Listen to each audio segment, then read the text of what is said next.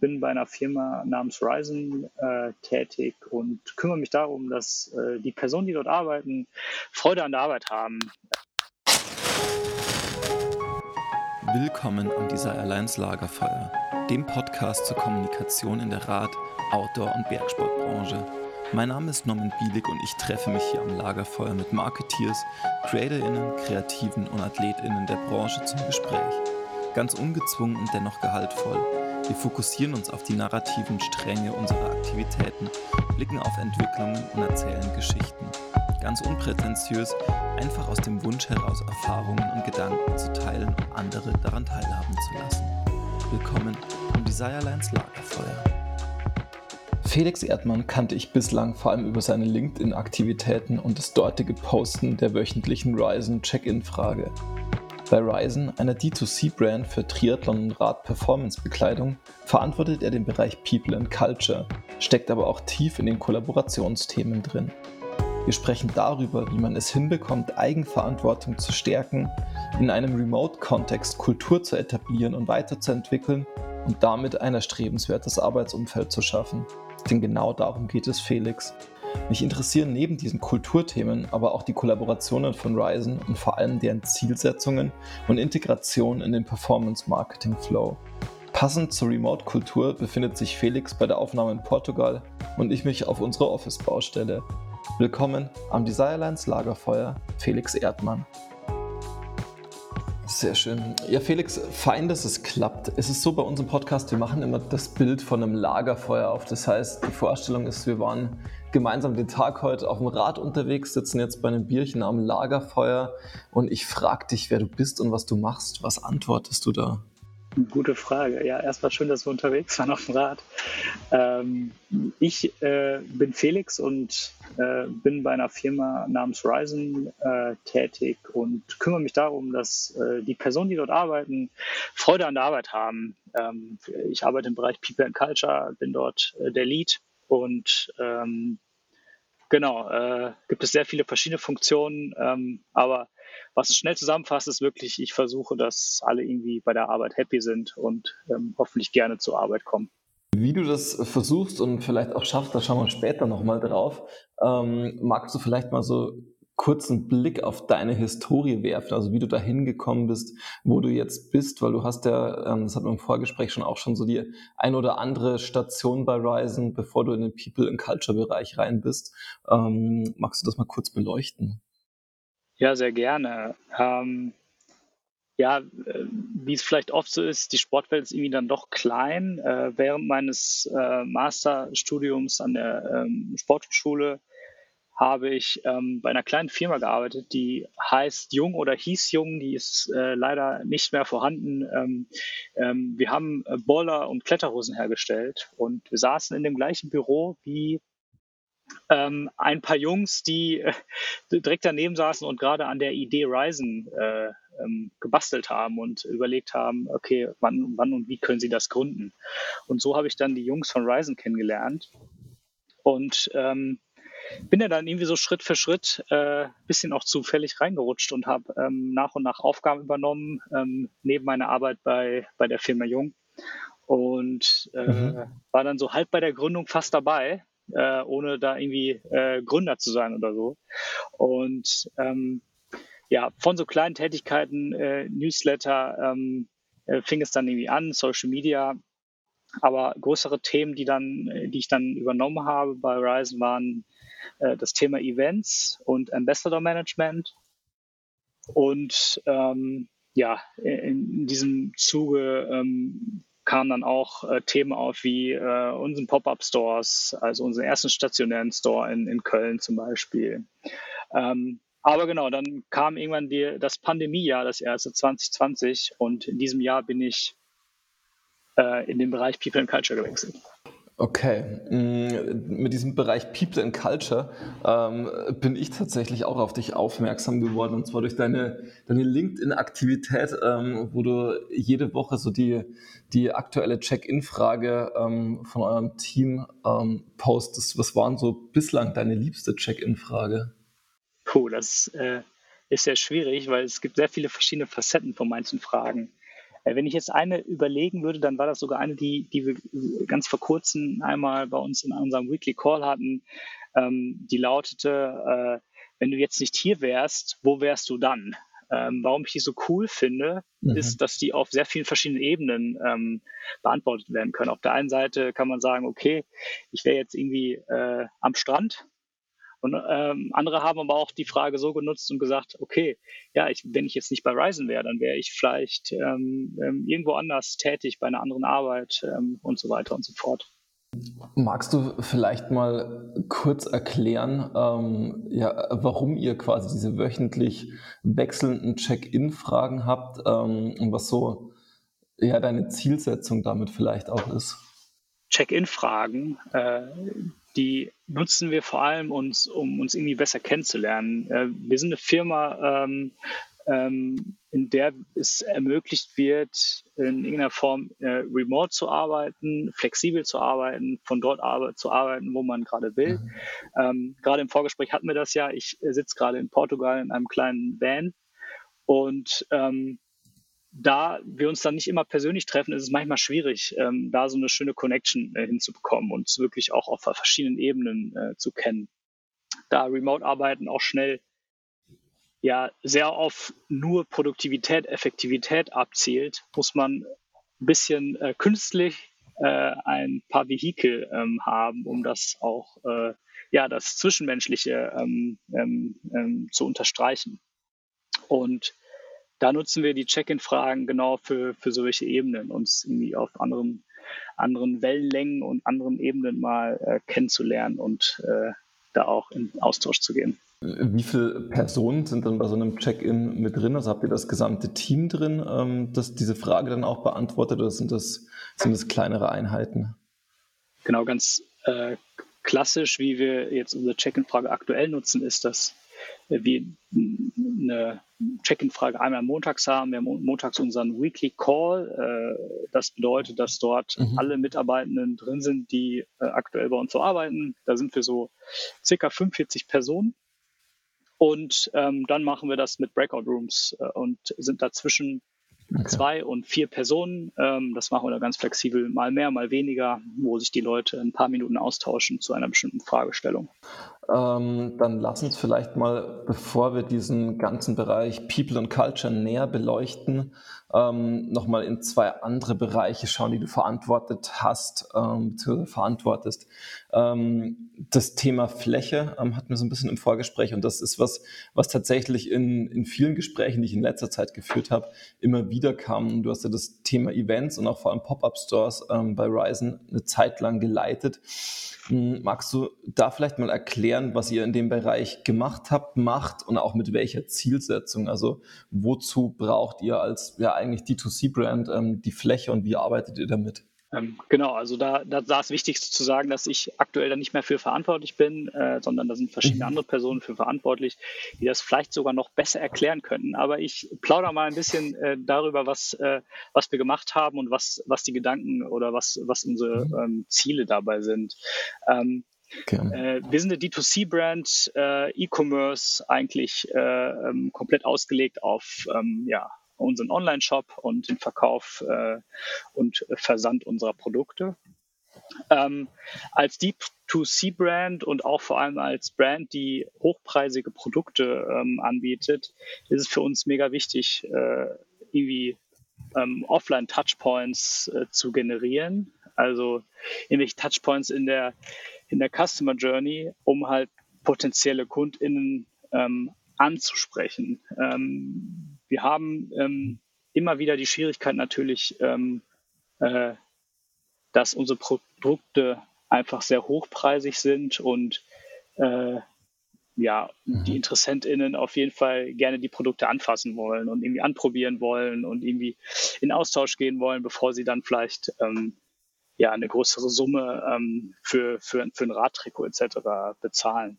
Und äh, das haben wir äh, gemerkt, dass das sehr gut funktioniert ähm, und daher sind wir irgendwie viel auf ähm, Events unterwegs gewesen, äh, jetzt in den ersten Jahren viel auf Triathlon-Events, wo wir ähm, am Ende ähm, ähm, ganz normal so, wie, wie man das vielleicht auch kennt, ähm, bei großen Marathonmessen und anderen äh, Veranstaltungen äh, mit Zelten hingekommen sind, äh, Kaffee ausgeschenkt haben und versucht haben, eine schöne Atmosphäre zu schaffen, wo ähm, ja, Interessenten unsere Sachen anprobieren können. Zusätzlich haben wir einen Store in Köln eröffnet, 2017, ähm, um dort halt auch nochmal einen Offline-Touchpoint zu haben. Und so ging das Schritt für Schritt und wir merken, dass das gut funktioniert. Wir haben jetzt einen äh, Store in Girona und ähm, aktuell ähm, haben wir auch einen Pop-up-Store auf Mallorca und äh, planen auch weitere Stores in, in großen deutschen Städten, wo wir ähm, sehen, dass äh, wir viele Fans haben. Wie ist denn das? Also, weil du sagst, ihr seid ja, also von außen natürlich auch drauf geschaut, ihr seid E-Commerce, ihr seid D2C-Brand. Ähm, Im Normalfall geht es ja da sehr stark darum, ähm, einen Performance-Marketing-Flow zu haben. Ähm, und das ist für mich immer die Frage, also wie könnt ihr ähm, oder macht ihr das überhaupt, dass ihr Fläche und Event dann in so einen Performance-Marketing-Flow tatsächlich integriert? Ähm, oder ist das eher so ein Stück weit außerhalb und ist eher so im, im Brand-Kulturbereich angesiedelt? Ähm, wie schaut das so diese, diese Verknüpfung aus, auch dieser Bereiche? Das ist tatsächlich gar nicht so schwierig ähm, und irgendwie für uns ein ständiger Prozess, dass wir das Schritt für Schritt integrieren. Ähm, am Ende sehen wir, dass es äh, sehr wichtig ist, dass wir da eine ähm, gute ähm, Verknüpfung haben zwischen Performance Marketing und auch ähm, unseren ähm, Offline-Touchpoints. Ähm, jedoch mhm. sehen wir aktuell den größeren Fokus, dass ähm, ja, äh, die Events, Pop-up-Stores oder Stores an sich auch einen sehr wichtigen ja, äh, Branding-Ansatz für uns haben. Also dass wir halt einen, ähm, einen, Punkt haben, wo die Leute kommen können, sich austauschen können, wo wir unsere ähm, Cycling Units, unsere Rideouts äh, planen können, wo wir Showroom Talks mhm. haben, wo es halt wirklich ähm, darum geht, ähm, Nähe zu schaffen zu unserer Marke und wirklich ähm, ähm, am Ende ja Fans zu generieren, wenn man so will und wirklich ähm, äh, man redet ja viel auch über das Thema Retention, also dass die Personen eigentlich langfristig an uns gebunden werden und das sehen wir vor allem auch durch ähm, unsere Offline-Touchpoints. Am Ende ist es natürlich trotzdem immer, immer ein Thema. Ne? Wie verknüpft man das mit Performance-Marketing und wie ähm, trägt sich vielleicht am Ende ein, ein einzelne Unit, ähm, ein Pop-up-Store oder ähm, ein stationärer Store so von selber, dass wir ähm, dann das eigentlich auch skalieren können. Deswegen ist es immer so ein so ein, so ein Spielchen zwischen den beiden Themen, Branding, aber auch irgendwie. Du hast jetzt auch gerade gesagt, ihr seid so, so am Anfang ähm, vor allem auch auf Triathlon-Events gegangen. Mich würde tatsächlich so ein bisschen dieses Thema ähm, Marke und vor allem auch Zielgruppe eigentlich noch interessieren, weil also ich habe während dem Studium ähm, in einem, in einem Rad, oder Rad, also einem Radbekleidungsgeschäft gearbeitet. Wir haben super hochwertige Radbekleidung gehabt, ähm, waren da so im Nürnberger Raum, also haben so diese ganz, dieses ganze Einzugsgebiet ähm, Adidas Puma ähm, Challenge Rot auch mitgehabt, also durchaus auch viel Triathleten und das war damals schon ein sehr, sehr spezielles Publikum, also irgendwie so männlich 40 aufwärts, extrem gut verdienend, extrem performanceorientiert, ähm, die sich dann halt irgendwie einmal im Jahr komplett einkleiden ähm, und damit ist auch wieder gut. Ähm, da hätte ich mit dem Blick auf diese Zielgruppe von damals, hätte ich gesagt, dass, es, dass ich es mir schwierig vorstellen kann, die in eine ja, coole junge ähm, D2C-Brand hineinzuziehen. Ähm, wie ist denn da euer Blick so auf, auf eure Zielgruppe ähm, und vielleicht auch auf die Entwicklung eurer Zielgruppe in die Breite? Äh, ja, gute Frage. Ähm, ich glaube, äh, genau die Herausforderung haben wir auch, dass ähm, wir zu Beginn sehr stark auf ähm, Zielgruppe ähm, ja, Mittel- oder Langdistanz-Triathlon gegangen sind. Also äh, wie du gerade meintest, mhm. eher männlich, eher ähm, ab 40 aufwärts die meisten äh, vom Alter her.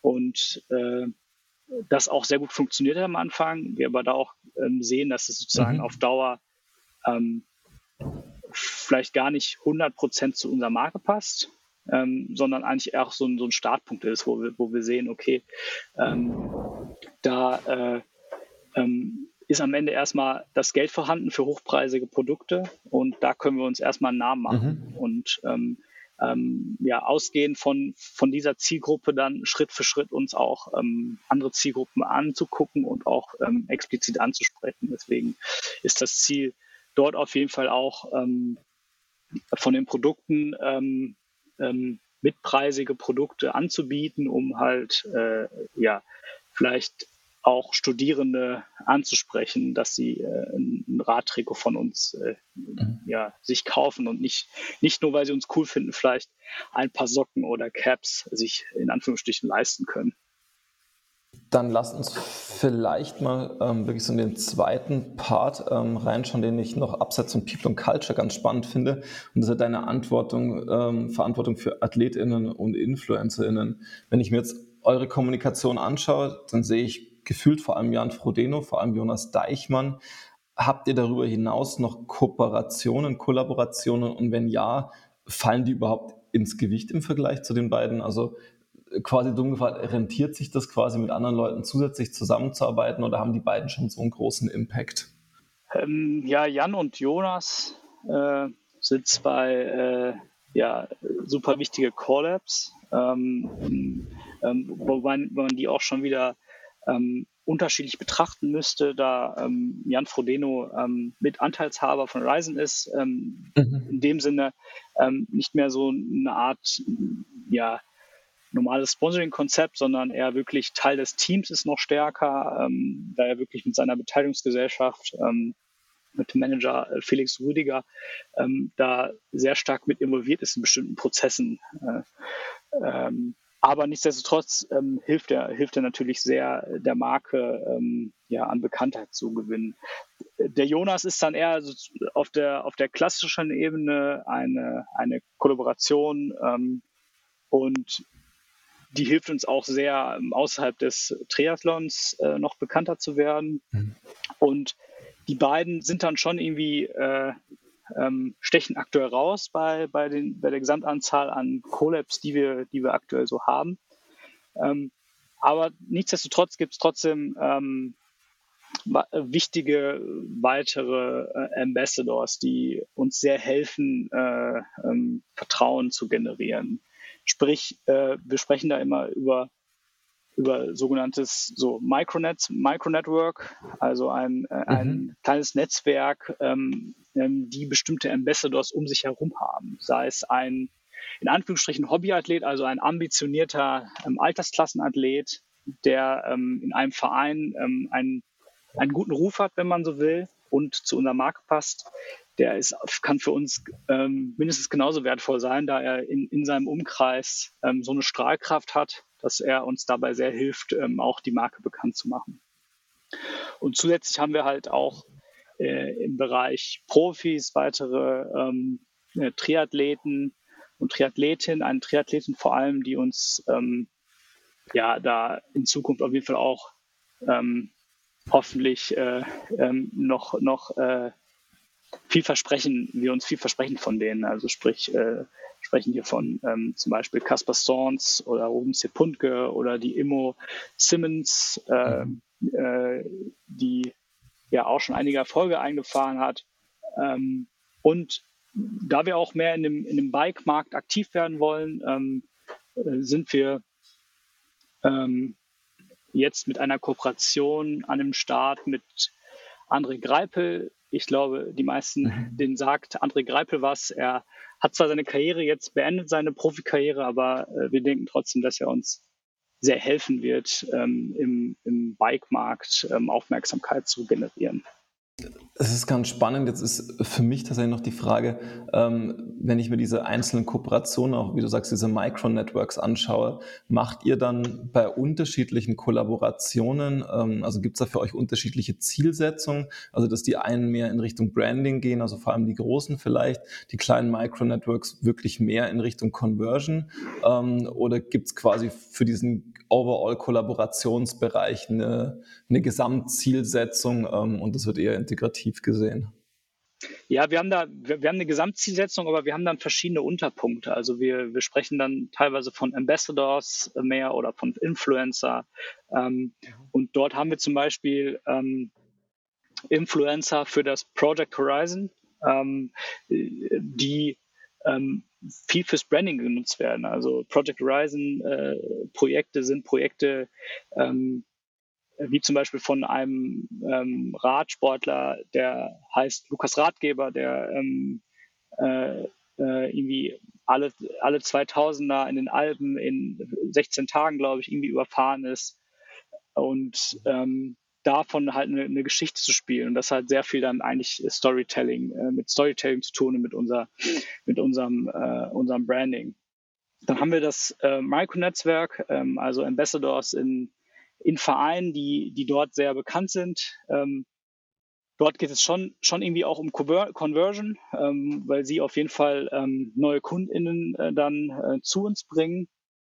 Und äh, dann haben wir aber auch noch äh, äh, Profis, wo es teils um beides geht. Also natürlich geht es irgendwie um Branding, wenn wir sagen, wir wollen mit, ähm, mit André Greipel eine Kooperation eingehen, dann, dann äh, soll es auf jeden Fall beides generieren. Also äh, die Person muss irgendwie zu uns passen, aber am Ende ähm, soll sie natürlich irgendwie auch äh, äh so viel Aufmerksamkeit generieren, dass ähm, dabei am Ende ähm, äh, Umsätze auch generiert werden können.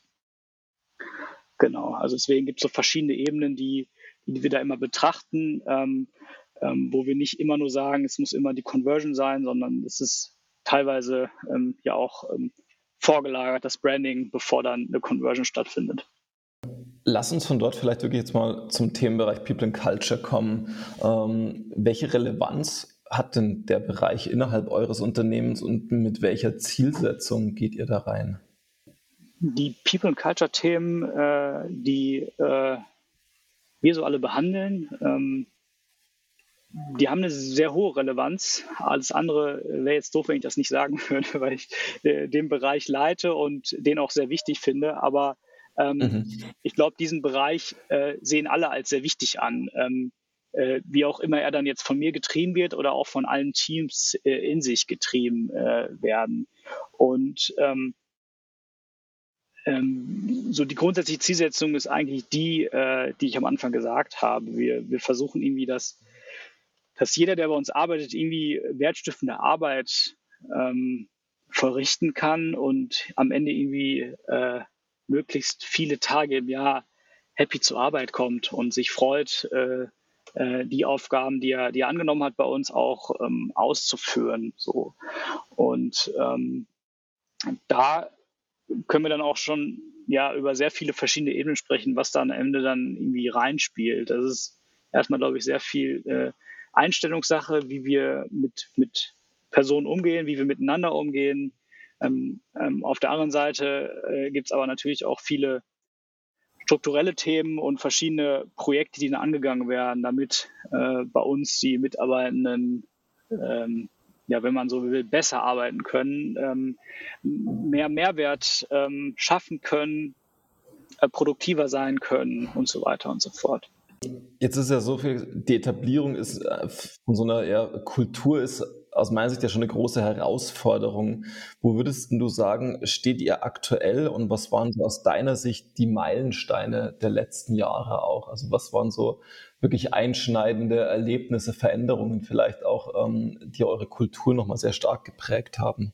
Ähm, das ist eine, eine sehr, sehr schwierige Frage, weil man selber in dem ganzen, ähm, in der Organisation steckt, dann, dann ähm, sieht man manchmal vielleicht nicht ganz konkret, ähm, ja, wo wir gerade stehen. Da ist irgendwie, ich würde das sagen, es ist eigentlich ein ständiger Prozess. Ich glaube, wir haben schon sehr viel erreicht und sind aber auch noch, ähm, haben auch noch sehr viele Schritte vor uns. Ähm, um da vielleicht ganz kurz auszuholen, ähm, wir sind 2016 gegründet worden und als Startup fängt man eher so an, ähm, man macht halt das, was ansteht. Und ähm, äh, mhm. äh, People and Culture ist, ist dann ein Thema, was irgendwie ansteht als Gesamtprojekt, was irgendwie halt stattfindet, was, was im Mindset der Gründer dann irgendwie ist und irgendwie mit, mitge, mitgezogen wird, aber es wird vielleicht nicht ähm, ja ganz konkret immer daran gearbeitet, weil vielleicht gar keine Zeit ähm, dafür ist, weil, weil, weil einfach äh, sozusagen im operativen Doing einfach so viel ansteht. Und ähm, genau, das war, glaube ich, der erste Meilenstein, dass, dass, dass wir das gesehen haben und äh, dass ich dann den Bereich mhm. 2020 eigentlich erstmal angefangen habe aufzubauen. Und wir auf der Grundlage gesagt haben, okay, was, was müssen wir für strukturelle Änderungen schaffen, damit ähm, alle irgendwie ähm, äh, Freude bei der Arbeit haben und wir sozusagen die grundsätzliche Mindset der Gründer dann auch wirklich in, in Strukturen gießen und wirklich zu sagen, okay, das war die Idee der Gründer und das wollen wir jetzt auch dann vielleicht für mehr Leute auch noch klar haben. Ähm, mhm. Wenn man anfängt und irgendwie zu fünft ist, dann sitzt man ja am Mittagstisch und alles ist geklärt. So, äh, wenn man jetzt irgendwann dann 20 Personen, 30 Personen ist, dann sitzt man nicht mehr so einfach am Mittagstisch und hat einfach so die Kultur ähm, ganz automatisch äh, weitergegeben. Und dadurch braucht man dann verschiedene Schritte. Und ähm, unter anderem ähm, waren Meilensteine ähm, das Thema Objective and Key Results. Wir arbeiten mit, ähm, mit dieser ähm, Zielfindungs- mhm. oder Ressourcenfindungsmethode, äh, ähm, was uns sehr hilft, Fokus äh, auf die richtigen Dinge zu haben. Ähm, dann haben wir das Thema äh, Rollenarbeit angegangen. Das heißt, dass ähm, ja, es gibt ja immer bestimmte Positionen. Wenn man jetzt auf LinkedIn geht, dann hat jemand eine bestimmte Position, was am Ende nicht wirklich ähm, viel aussagt darüber, was die Person eigentlich wirklich macht. Und ja. durch so eine klare Rollenarbeit mit Zuständigkeiten, wer ist für was verantwortlich, versuchen wir halt ähm, da ähm, für alle viel mehr Klarheit zu haben, wer für was ähm, Ownership übernimmt, also wer welche Rolle innehat und wirklich da auch Verantwortung trägt. Ähm, weiter gibt es Themen wie ähm, äh, eine Art Feedback-System, was wir aufgebaut haben, ähm, wo wir denken, dass das auf Dauer sehr wichtig ist, da ein, ein klares System äh, zu haben für alle. Da äh, Feedback, mhm. auf der einen Seite wird gesagt, ja, Feedback gibt man sich, auf der anderen Seite wird dann aber schnell auch Feedback vielleicht falsch gegeben oder es äh, wird nicht nach einem richtigen System gegeben und deswegen äh, war das, glaube ich, ein sehr wichtiger Schritt für uns. Äh, und daneben gibt es weitere Punkte wie ein Thema Vergütungsmodell. Ich glaube, das ist ein weiterer großer Punkt, den Startups am Anfang nicht wirklich viel betrachten und am Ende ähm, haben sie äh, also ein sehr ähm, undurchsichtiges Modell, also es sehr sozusagen dynamisch irgendwie alles gemacht wird, was, was, was man braucht, um die richtige Person zu bekommen. Ähm, das haben mhm. wir auch aufgesetzt, ähm, um da irgendwie einen klaren, ähm, möglichst transparenten Prozess für irgendwie alle zu haben. Jetzt äh, lass uns von da vielleicht nochmal zu eurem Check-in und zum Thema Meetings kommen. Ähm, das ist ja irgendwie, also jetzt gerade bei uns in der Agenturbranche auch durchaus immer wieder mal so ein diskutiertes Thema, ähm, bei uns intern auch, weil wir auch ähm, tatsächlich komplett remote arbeiten. Wie handhabt ihr das Thema Meetings und wie schafft ihr da eine gute Mischung aus einerseits eine Relevanz und damit vielleicht auch eine Effizienz, also eine Arbeitseffizienz und andererseits eben auch das Thema Kultur ähm, zu integrieren in Meetings? Das ist äh, die, die eine Million Euro Frage. ähm, also, weil ich glaube, genau, wenn man die Frage irgendwie beantworten kann, allumfassend, dann, dann ähm, äh, kann man äh, sehr gut sehr viele verschiedene Unternehmen beraten und mit viel Geld verdienen. Da ist, glaube ich, immer eine sehr, überall eine sehr schwierige Frage ist und die ist sehr individuell zu beantworten, ähm, je nach Organisation. Ähm, und bei uns ist es dann wahrscheinlich, wie es überall ist. Also es funktioniert mal gut, mal schlecht. Wir haben ähm, uns sehr viel mit Meetings aus Meetings, Meetingkultur und Struktur auseinandergesetzt. Wie mhm. soll ein Meeting aussehen, damit es ähm, ja irgendwie äh, das, das Meeting, also das dem Ziel auch entspricht. Und ähm, ich glaube, die Schwierigkeit, äh, die man einfach hat als äh, Remote äh, Company oder hybride Company, wie wir sie vielleicht sind, ähm, ist sozusagen das Füllen wieder von Produktivität und Effektivität. Also komplett remote zu arbeiten und direkt zur Sache zu kommen in den, in den Online-Meetings ist, glaube ich, oft relativ einfach und es wird, mhm. es geht teilweise, ähm, ja, man kommt schneller zum Ergebnis, als wenn man sich live trifft.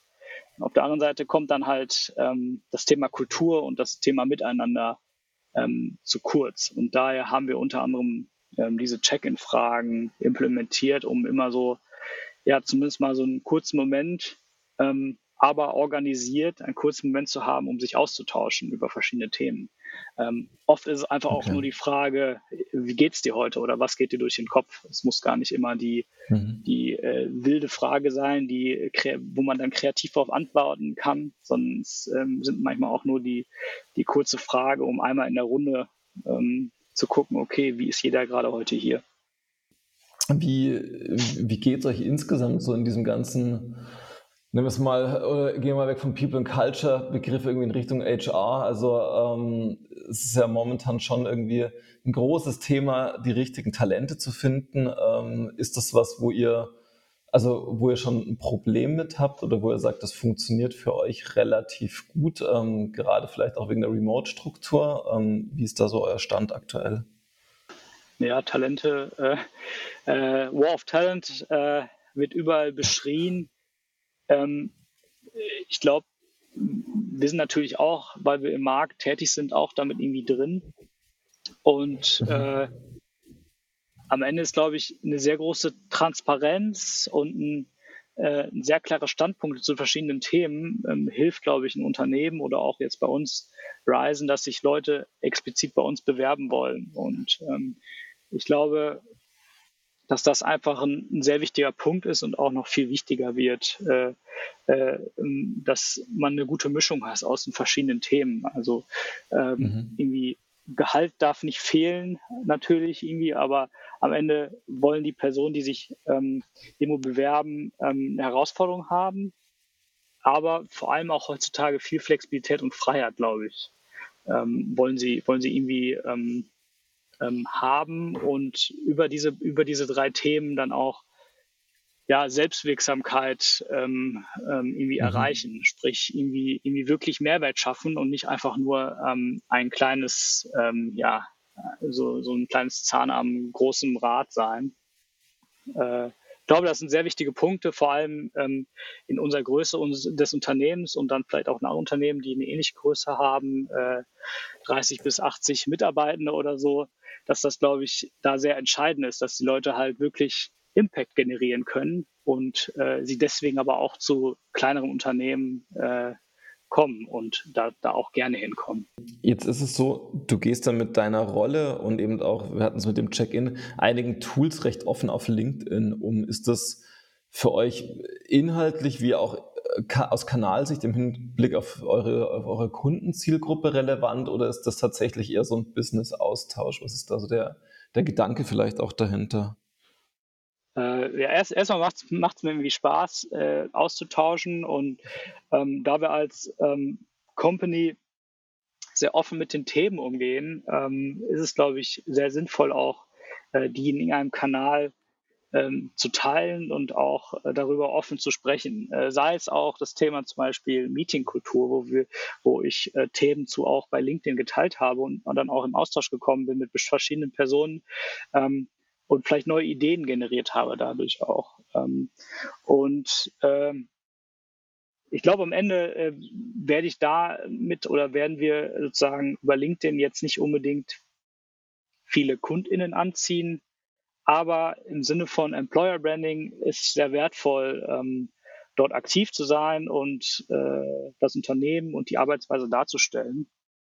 Da äh, ähm, ja wieder zu dem Punkt ähm, vielleicht War of Talent zu kommen, dass das, glaube ich, da ein wichtiger Punkt ist, äh, sich authentisch darzustellen und da auch offen zu sein, wie man arbeitet, ähm, um am Ende halt ja die Bewerbungen, die zum Beispiel ähm, dann bei Ryzen reinkommen, auch in den meisten Fällen hoffentlich direkt die richtigen sind und nicht einfach nur viele Bewerbungen. Da ähm, die ähm, ja, Quantität an Bewerbungen, glaube ich, äh, äh, für uns nicht so entscheidend sind oder zumindest das nicht bei uns das Ziel ist. Ähm, deswegen haben wir unter anderem bei uns auf der Website auch ein, ähm, äh, ja, ich nenne ihn immer einen sogenannten Scare Them Away Letter ähm, ähm verfasst, ähm, soll heißen, äh, wir haben bestimmte Punkte aufgeschrieben, wie sie ziemlich klar bei Ryzen ablaufen. Und äh, wenn man diesen Punkten nicht, nicht wirklich zustimmt, dann sollte man sich vielleicht gar nicht erst bei uns bewerben. Okay, also da, also du sagst eher so eine, diesen Fokus auf eine, auf eine Qualität und schon auch auf so einen kulturellen Match dann zu legen. Voll. Ich glaube, ähm, äh, ich glaube, da gibt es äh, viele, viele andere äh, größere Unternehmen, die das auch machen, aber ich glaube, dass äh, Kultur bei Ryzen einer der wichtigsten Punkte ist. Ähm, also der Inhalt und äh, die Qualität der Arbeit darf natürlich nicht fehlen, aber ich glaube, wenn die Kultur fehlt, dann, dann ähm, ist einfach ein nachhaltiges Zusammenarbeiten und nachhaltiges, erfolgreiches Arbeiten meiner Meinung nach nur sehr schwer ähm, möglich.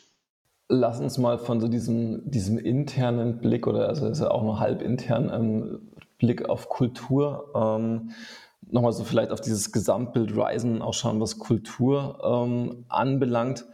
Wenn ich mir so ein bisschen Kommunikation und Produkte anschaue, ähm, und diesen Anspruch auch im, im Bereich Kultur, ähm, den ihr dort verfolgt ähm, den ihr habt, dann würde ich sagen, sehe ich noch so, ein, so einen kleinen Gap. Wir hatten ja vorhin schon mal so das Thema Zielgruppe mit ähm, ja, ab 40, ähm, männlich, wahrscheinlich eher weiß, gut verdienend. Ähm, so als Zielgruppe ist das was, ähm, was ihr als, ja, als Widerspruch wahrnehmt, ähm, und da, also da irgendwie darauf zuarbeitet, das anzupassen? Oder wie ist da der Weg auch dahin? Jetzt auch gerade, wenn ich mir nochmal so diese, die großen Kollaborationen anschaue, das ist jetzt André Greipel noch genannt, wir haben Jonas Deichmann, ähm, da sind wir auch tendenziell sehr, sehr stark in dieser Zielgruppe eher drin. Ähm, also wie geht ihr mit diesem Thema Kultur und dann auch Diversität ähm, um und was ist da der Plan vielleicht auch für die Zukunft?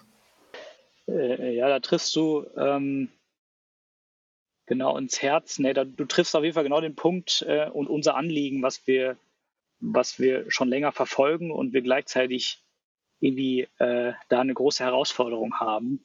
Äh, ähm, historisch kommen wir sozusagen, ist unsere Zielgruppe erstmal der Triathlon, die TriathletInnen und ähm, vor allem da Langdistanz und Mitteldistanz. Und ähm, genau dort ist die Verteilung ähm, ähm, ähm bezüglich Männer und Frauen bei 80 Prozent Männer und 20 Prozent Frauen. Und das ist wahrscheinlich sogar schon, äh, da äh, nenne ich wahrscheinlich schon sogar relativ viele Frauen jetzt hier, zähle ich mit ein. Äh, es könnte wahrscheinlich sogar eher 90, äh, 10 sein. Und so war dann auch zu Beginn bei uns der, ähm, ja, der, der Umsatz, äh, äh der generiert wurde ähm, in Bezug auf äh, dieser Verteilung. Und äh, als D2C-Brand haben wir hier die Herausforderung, dass wir ähm, ähm, eine relativ große Kollektionsrange haben, ähm, wo wir aktuell sehr viele männliche Produkte haben oder äh, zumindest Fokus äh, männlich ist und wir nicht von jetzt auf gleich ähm, äh, sozusagen das Invest eingehen äh, wollen und können, ähm, äh, äh, die Kollektion so aufzublasen, dass direkt sozusagen pari pari 50 Prozent ähm, mhm der Produkte speziell für Frauen sind und 50 Prozent der Produkte speziell für Männer. Wir haben da so ein Henne-Ei-Problem, wenn man so will. Äh, wir haben äh, ähm, zu wenige Frauenprodukte und dadurch kaufen weniger Frauen bei uns ein. Ähm, was sich, äh, wie gerade vorhergesagt, ähm, historisch daraus entstanden ist, dass die Zielgruppe im Triathlon sehr männlich war. Und äh, äh, genau dieses Problem müssen wir jetzt Schritt für Schritt angehen, äh, da wir als D2C-Brand äh, die Ware immer vorfinanzieren und unsere Kollektion nicht ähm, direkt von jetzt auf gleich äh, so aufblasen können, dass wir 50-50 ähm, am Ende haben, also 50 Prozent Frauen- und Männerprodukte. Und ja, das wird, wird ein bisschen länger dauern, äh, wird einige Zeit dann in, ins Land streichen, aber ähm, wir denken, dass äh, äh, wir da auf dem richtigen Weg sind, auch äh, wenn genau das aktuell noch nicht der Fall ist. Dazu ist vielleicht noch interessant zu, zu wissen, du hast gerade nochmal ähm, die äh, Collabs und InfluencerInnen angesprochen, dass sie sehr männlich geprägt sind. Wir haben äh, vor ein paar Wochen ähm, eine Person eingestellt, eine Frau eingestellt, die ähm, sich speziell um InfluencerInnen äh, kümmern wird und vor allem auch dieses Problem, ähm, dass wir dort sehr ungleich aufgestellt sind, ähm, angehen wird. Also wird dieses Problem tackeln und wir hoffentlich ähm, da in Zukunft dann auch äh, ja, mehr Richtung 50-50 äh, gehen werden. Okay, ja, sehr spannend. Ähm, bin ich tatsächlich gespannt, was da noch kommt. Ähm, lass uns vielleicht mal so zum Abschluss ähm, einen Blick nochmal so in diesen Markt werfen. Ihr kommt jetzt ja eben so aus dem Triathlon-Bereich, das heißt, ihr habt eigentlich einen relativ guten Überblick so über das Thema, Thema Laufen, über das Thema, Thema Radfahren und so ein Stück weit auch Schwimmen. Ähm, was ist denn so deine, deine Prediction, in welche Richtung sich dieser Markt auch entwickeln wird? Ähm, wer kommt da vielleicht dazu? Ähm, wie geht das damit auch weiter? äh, der Markt, ähm, in welche Richtung wird sich der Markt entwickeln? Ähm, das ist eine sehr gute Frage. Ähm, äh, ich kann da eher sagen, wo wir uns drauf aktuell fokussieren. Mhm. Ich denke, dass der Triathlonsport erstmal weiterhin äh, boomen wird. Ich denke, dass da auch ja die Brands Ironman und Challenge, glaube ich, ähm, sehr beitragen, dass der, dass der weiter wachsen wird, der Markt, und mhm. ähm, da auch äh, mehr Personen noch ähm, äh, dem Triathlonsport näher gebracht werden.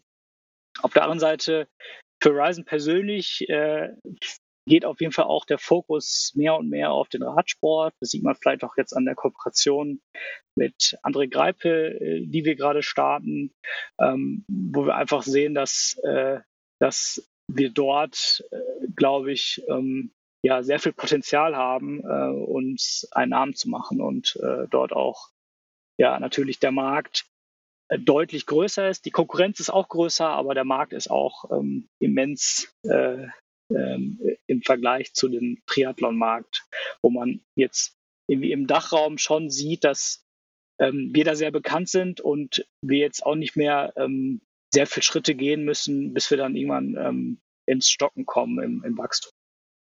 Ja, super. Ähm, sehr, sehr spannend. Ähm, vielen, vielen Dank für deine Zeit, Felix. Und dir jetzt erstmal noch eine gute Zeit in Portugal. Ja, vielen Dank. Sonne kommt gerade raus. Also vielen Dank äh, für die Zeit und bis bald. Wir bleiben noch ein wenig sitzen und blicken ins Feuer.